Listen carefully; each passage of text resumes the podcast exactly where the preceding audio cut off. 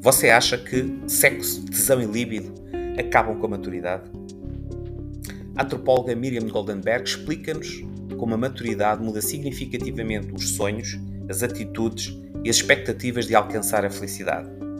E pode mudar também o tesão ou a líbido. A velhice é uma invenção cultural.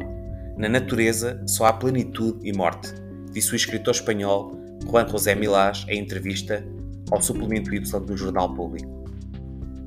A Cristina, na edição de maio, dá honras de capa a três mulheres maduras, atrizes bem conhecidas, respeitadas, conceituadas e adoradas pelo público português. São elas Ana Bola, São José Almeida e Silvia Riso.